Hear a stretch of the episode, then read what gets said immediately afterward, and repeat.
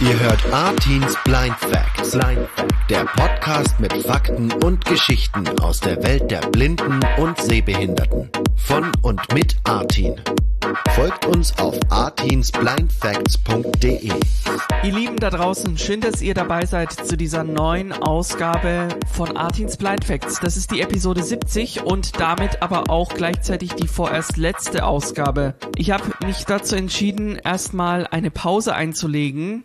Hatten wir ja auch schon mal gehabt. Ähm, aber ja, es wird diesmal vermutlich eine etwas längere Pause als äh, das letzte Mal. Da waren es ja nur äh, sechs Monate. Ich werde zum Schluss dieser Folge nochmal kurz dazu was sagen. Jetzt möchte ich euch erstmal eine ganz, ganz interessante Dame vorstellen. Tamara kommt aus Duisburg und ist blind.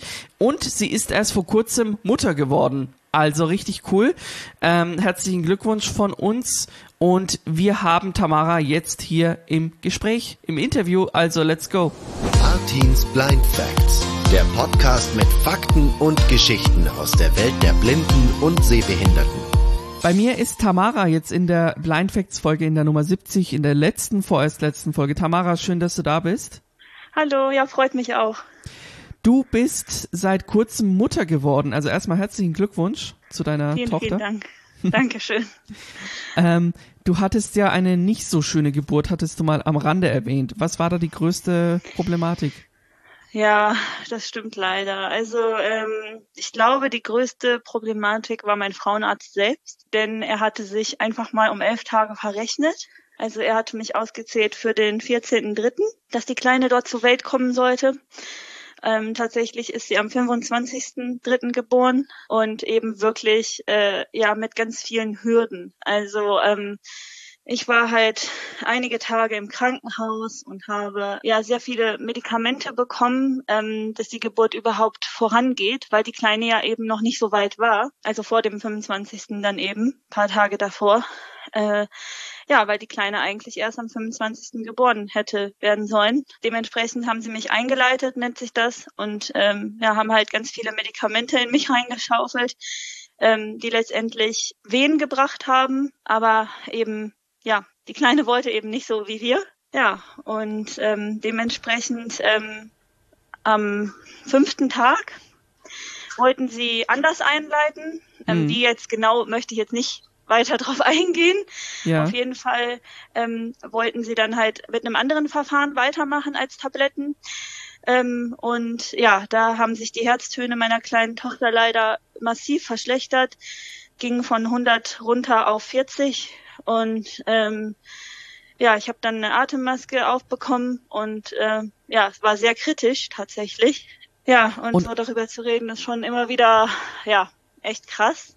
Und, ähm, und das alles nur, weil der Frauenarzt sich verrechnet hatte mit den Tagen. Richtig, richtig, Krass. weil meine Kleine eben einfach noch nicht so weit war, ne? Weil ich meine, ne, man hätte ihr die Zeit einfach noch geben müssen und mir auch, meinem Körper auch. Ja.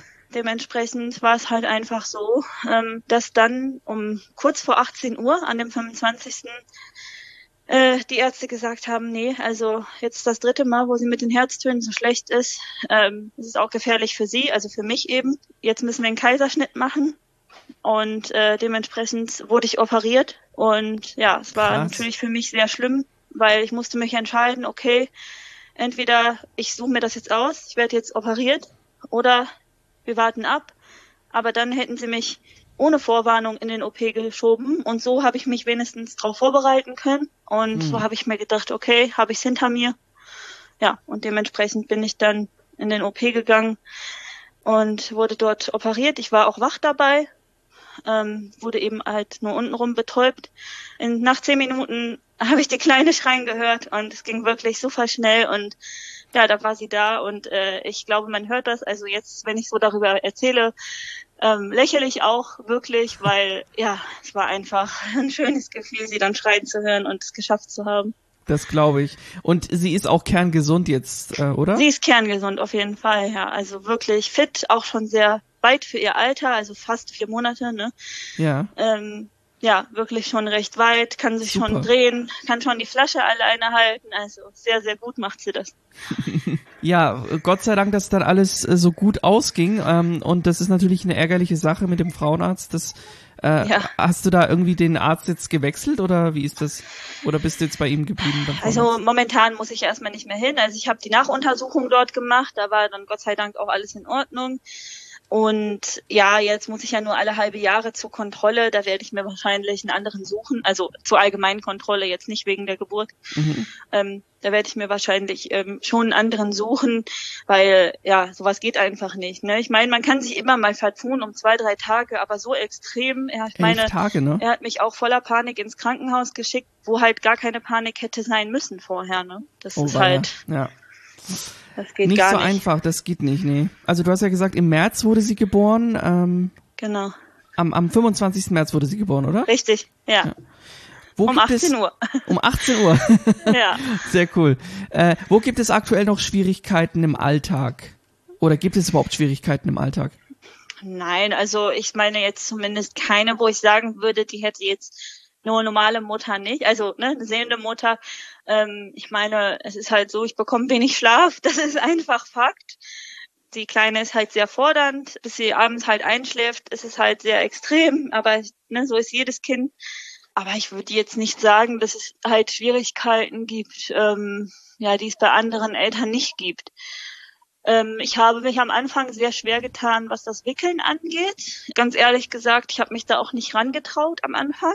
Mhm. Dann aber, ich weiß nicht warum. Also ich kann dir gar nicht wirklich sagen oder euch kann ich nicht wirklich sagen, ja, was mir da irgendwie den Umschalter gebracht hat. Ähm, nach fünf oder sechs Wochen, ähm, ich weiß jetzt nicht den genauen Zeitraum, Datum, wie auch immer, ähm, habe ich einfach gedacht, nein, ich versuche das jetzt einfach. Ich kann mich ja nicht ewig davor drücken und ähm, ne, ich, ich meine, ist ja nicht immer jemand da. Und ähm, ich wollte das einfach selber machen. Ich meine, Flasche geben ging von Anfang an super, aber halt, ja, wickeln, da habe ich mich einfach nicht rangetraut. Ja, und dann habe ich es halt einmal gezeigt bekommen und seitdem geht's halt zack, zack und äh, ja, viele Eltern werden es mir nicht glauben, aber es macht mir sogar Spaß.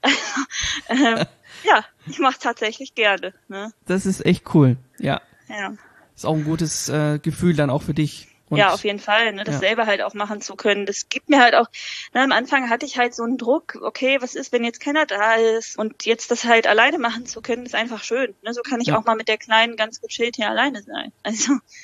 Das glaube ich. Äh, gibt's dann ähm, trotzdem Unterstützung von außen, äh, jetzt auch aufgrund deiner Sehbehinderung oder machst du vieles alleine oder alles?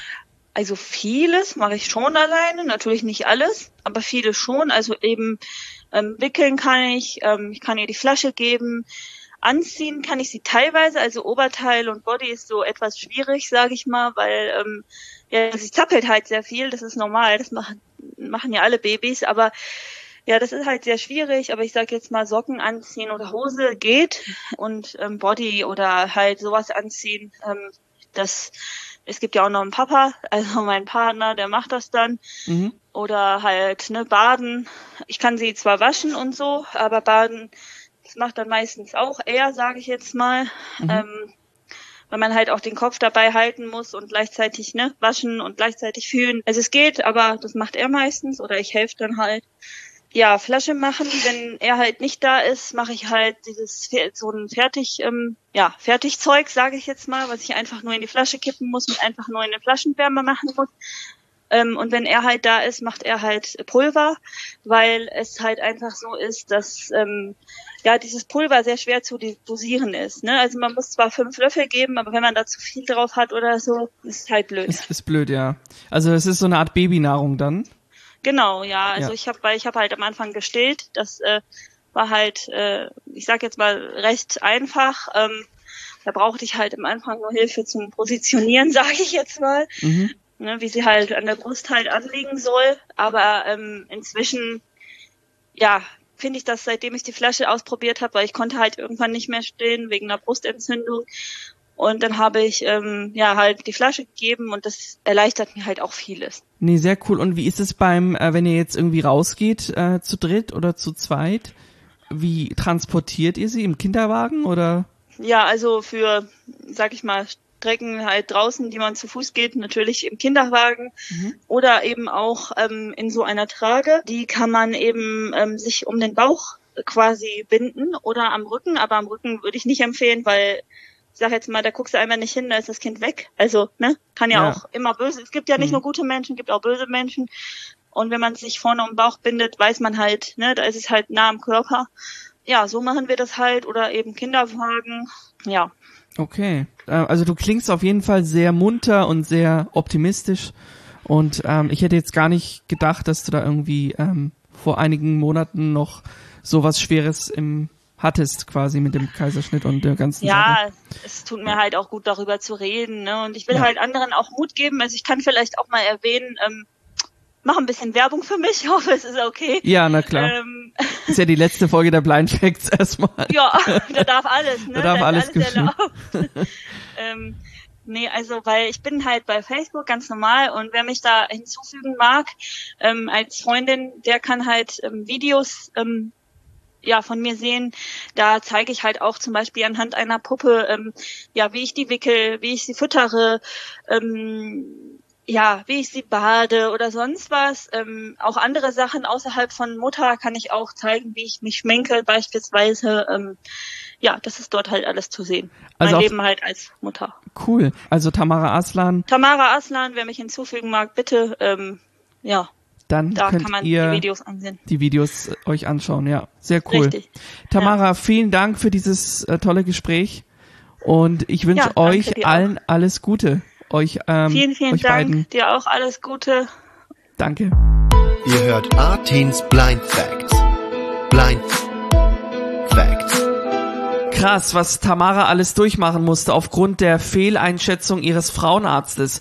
Aber sie hat es ganz tapfer hinbekommen und geschafft und ist jetzt eben stolze Mutter. Meine Lieben, hier bei Artins Blind Facts sind wir nun auch am Ende nicht nur einer einzelnen Folge, sondern wir sind am Ende einer ganzen Ära. Wir haben die letzten Monate und Jahre ja richtig fleißig an den Podcasts gearbeitet, angefangen bei Episode 1 im Jahr 2018 bis Episode 70 jetzt mit einem kleinen Zwischenstopp letztes Jahr. Also es gab ja letztes Jahr auch noch mal eine kleinere Pause. Dieses Mal wird es aber eine etwas längere Pause, wenn überhaupt der Podcast zurückkommt. Also ich will jetzt niemanden äh, falsche Hoffnungen machen, aber ich habe eine Good News noch für euch, nämlich mein anderer Podcast, nämlich Artins Blind Date, der inklusive Partnerschaftstalk, der wird weiterhin bestehen bleiben. Genau. Ich möchte mich an dieser Stelle bei allen bedanken, die bei mir immer zugehört haben, die fleißig kommentiert haben, Rezensionen abgegeben haben, die mich einfach über die Jahre hin begleitet haben, an die großartigen Gäste, die in den Blind Facts zu Gast waren, Sabria Tenbergen